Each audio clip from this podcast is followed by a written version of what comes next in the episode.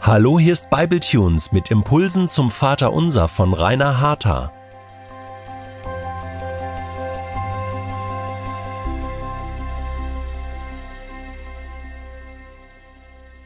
Herzlich willkommen zur Folge 8 der Serie zum Vater Unser. Darf ich, bevor wir weitergehen, eine kleine Randbemerkung machen? Ich bin begeistert von der Fülle an Weisheit, Liebe und Fürsorge, die hinter den Worten des Vaterunsers stehen die uns so bekannt sind. Bei der Arbeit an dieser Serie habe ich feststellen müssen, dass trotz der ganzen Investition an Vorbereitungszeit ich nur an der Oberfläche des Schatzes kratzen kann, den wir das Vaterunser nennen. Ich möchte deshalb an dieser Stelle darum werben, diesen Schatz möglichst wertschätzend und respektvoll, aufrichtig und voller Freude zu behandeln. Das Vaterunser ist ein großer Schlüssel, der unserem Herzen und unserer Beziehung zu Gott und unserem Gebet ganz neue Räume aufschließen und unseren Glauben wachsen lassen kann. Genug der Vorrede. Wir sind bei der ersten der Wir-Bitten angekommen. In den nächsten Folgen geht es um uns. Um uns, die wir das Vaterunser beten und um das, was wir brauchen, um die Art, wie wir mit anderen Menschen umgehen sollen und auch um Bewahrung. Alles, was zuvor kam, war als Grundlage für unsere persönlichen Anliegen wichtig. Wir machten betend klar, dass Gott geehrt gehört, dass sein Wille zählt und sein Reich das Wichtigste ist. Trachtet zuerst nach dem Reich Gottes und nach seiner Gerechtigkeit und dies alles, um was es jetzt geht, wird euch hinzugefügt werden. Matthäus 6, Vers 33. Das ist die richtige Reihenfolge und die beste Herzenseinstellung beim Beten. Auch wenn wir heute in einer Welt leben, in der das eigene Wohlbefinden zum Dreh- und Angelpunkt unseres Denkens und Handelns geworden ist, hat sich doch nichts daran geändert, dass Gottes Reich und sein Wille wichtiger sind als unsere Bedürfnisse. Das mag vielleicht komisch klingen, aber es ist die Wahrheit. Gott ist wichtiger als ich. Ich folge ihm nicht er folgt mir. Er hat mich gerettet, nicht ich ihn. Ich gehöre ihm, nicht er mir. Sein Wille geschehe in meinem Leben und nicht der meine. Auch wenn diese Haltung heute selbst in manchen christlichen Kreisen nicht mehr selbstverständlich ist, bleibt die Wahrheit bestehen, dass doch genau in ihr das Geheimnis eines erfüllenden und glücklichen Lebens liegt. Immer unter der Voraussetzung, dass unser Sinn und unser Herz beteiligt ist, gilt Folgendes. Wenn wir im Vater unser bis zu der Stelle gekommen sind, um die es heute geht, dann ist unser Glaube in Bezug auf diese persönlichen Anliegen, um die es jetzt geht, schon gestärkt worden. Wir sind dann beispielsweise ermutigt, weil wir vor Augen haben, zu wem wir da eigentlich beten. Unser Blick ist bereits auf Gott gerichtet und wir sprechen ihn wirklich direkt an. Das ist ganz wichtig und es verändert unser Beten maßgeblich. Wir beten schließlich nicht zu einer Institution. Wir beten auch nicht vom Menschen, um einen guten Eindruck zu machen, sondern wir sprechen zu einer realen Person, die uns aufmerksam zuhört. Gott, unser Vater. Unser tägliches Brot gib uns heute, beten wir. Und darum geht es im Folgenden. Je nach Lebenskontext hat diese Bitte unterschiedliche Bedeutungsgewichte und Inhalte. Über 800 Millionen Menschen beispielsweise sind weltweit unterernährt. Jeder zehnte Mensch leidet an chronischem Hunger.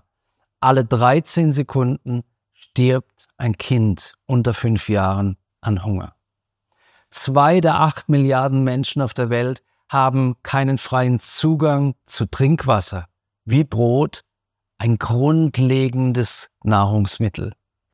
Für diese Menschen bedeutet das Gebet, unser tägliches Brot gib uns heute, etwas ganz anderes als für uns. Es ist ein existenzieller Schrei nach Stillung eines der grundlegendsten Bedürfnisse des Menschen, Nahrung. Wenn sie nicht kommt, stirbt der Mensch. Ich möchte an dieser Stelle nicht den moralischen Zeigefinger heben, aber dennoch will ich dazu aufrufen, dass du ganz konkret etwas dafür bzw. gegen diesen Zustand tust. Es gibt viele seriöse Organisationen und für wenige Euro im Monat kann man beispielsweise die Grundversorgung eines Kindes, das hungern müsste, sichern. Die allermeisten von uns leben, trotz der Tatsache, dass wir Deutschen ja als Weltmeister im Jammern bekannt sind, im Schlaraffenland.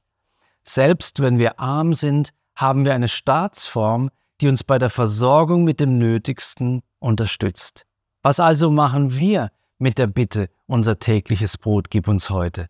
Es ist doch quasi sicher, dass wir das sowieso auf dem Tisch haben.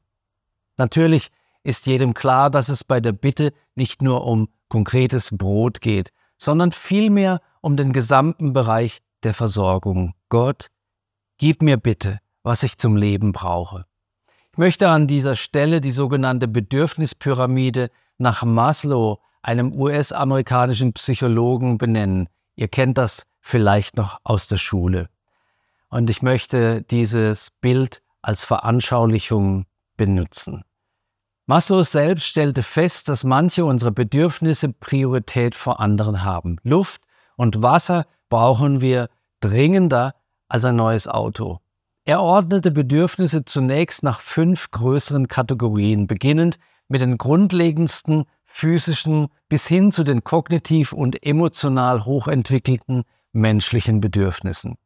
Ganz unten und quasi als unverzichtbares Fundament seiner Bedürfnispyramide stehen die physischen Bedürfnisse wie die Atmung, vorhin schon erwähnt, Wasser, Nahrung, Schlaf oder Fortpflanzung. Darauf folgt die Ebene der Sicherheitsbedürfnisse, zu denen körperliche und seelische Sicherheit, materielle Grundsicherung, Arbeit, Wohnung, Familie und Gesundheit gehören. Ebene 3 beschreibt dann die sozialen Bedürfnisse wie zum Beispiel Freundschaften, Zugehörigkeitsgefühl, Kommunikation, sozialer Austausch, gegenseitige Unterstützung, Beziehung, Zuneigung und Liebe. Ebene 4 steht für die individuellen Bedürfnisse, zu denen beispielsweise Vertrauen, Wertschätzung, Selbstbestätigung, Erfolg, Freiheit und Unabhängigkeit gehören. Zuletzt umfasst die fünfte Ebene den Bereich der Selbstverwirklichung. Maslow beschreibt, wie der Mensch Motivation für die Erfüllung der Dinge, die auf der nächsthöheren Ebene liegen, dann in sich findet, wenn die Bedürfnisse der Ebenen darunter gestillt sind. Wenn wir die Bedürfnisse der verschiedenen Ebenen jetzt genauer betrachten, fällt auf, dass die Bibel Gott als jemanden offenbart, der fast alle diese Bedürfnisse stillen möchte. Ich will als Ausnahme die Ebene 5 nennen. Jesus hat davon gesprochen, dass zu den Bedingungen der Nachfolge auch die Selbstverleugnung gehört, während auf Maslows Ebene 5 die Selbstverwirklichung steht. Der Psychologe hat das zwar sicher positiv gemeint, wenn er vom Bedürfnis der Selbstverwirklichung sprach, ich würde es aber auf uns Christen bezogen eher mit Begriffen wie der Berufungsfindung oder der Ähnlichwerdung Gottes beschreiben. Unser Ziel ist nicht, dass wir uns in allem verwirklichen können, was unsere Seele möchte, sondern im Rahmen dessen, was Gott für uns als Individuen vorbereitet hat, dass das voll zur Blüte unseres Lebens kommen, also zu dem Mensch werden können sollen wir, den Gott sich ausgedacht hat. Wir liefern uns dem Wirken Gottes aus und wir müssen uns gar nicht selbst verwirklichen. Problematisch wird die Sache mit den Bedürfnissen dann, wenn wir keine Genüge finden, also kein Maß an Bedürfniserfüllung, das uns noch dienlich ist. Es besteht bei uns Menschen die Gefahr, immer mehr zu wollen. Es können Wünsche in uns aufwachsen, die uns von Gott trennen oder uns oder anderen Menschen schaden. Wieder ist die Bibel ein guter Maßstab für Fragen wie, wann ist es denn genug? Beispiel Geld. Geld ist ein wunderbarer Diener, aber ein schrecklicher Herrscher. Wer das Bedürfnis entwickelt, immer reicher zu werden, der steht in der Gefahr, dem Geld hinterherzurennen und nicht mehr Jesus. Wenn wir beten, unser tägliches Brot gib uns heute, dann ist damit unsere grundlegende Versorgung gemeint. Es heißt nicht unsere tägliche Sahnetorte und auch nicht unsere tägliche Gratifikation. Es steht im Vater unser auch nichts von Kaviar und Gold. Wir beten für das. Damit umschreibt der Begriff Brot die Dinge, die eben wichtig sind. Wir beten für das, was grundlegend wichtig für unser Leben ist. In Sprüche 30, Verse 8 bis 9 finden wir eine Aussage, die das Erbitten des Grundlegenden bestätigt und beschreibt, was passiert, wenn wir da links oder rechts vom Pferd fallen würden. Ich finde diese Bibelstelle voller Weisheit. Sie lautet, Armut und Reichtum gib mir nicht. Lass mich das Brot, das ich brauche, genießen, damit ich nicht satt geworden leugne und sage, wer ist denn der Herr? Und damit ich nicht arm geworden stehle und mich vergreife an dem Namen meines Gottes. Ein absolut weiser Rat des Autors Agur aus Massa. Er zeigt sowohl die Gefahren der Armut, aber auch die Gefahr des Reichtums auf. Wer arm ist und großen Mangel leidet, kann in die Gefahr geraten, zu stehlen oder Gottes Namen in Unehre zu bringen. Wer Überfluss hat, kann hochmütig werden und sich denken, wozu brauche ich Gott? Ich bin wegen meiner Klugheit so weit gekommen. Agus Worte über das Brot, das wir brauchen, lassen sich auch so übersetzen. Das Brot oder die Speise, die du mir beschieden hast. Diese Übersetzungsmöglichkeit knüpft direkt ans Vaterunser an.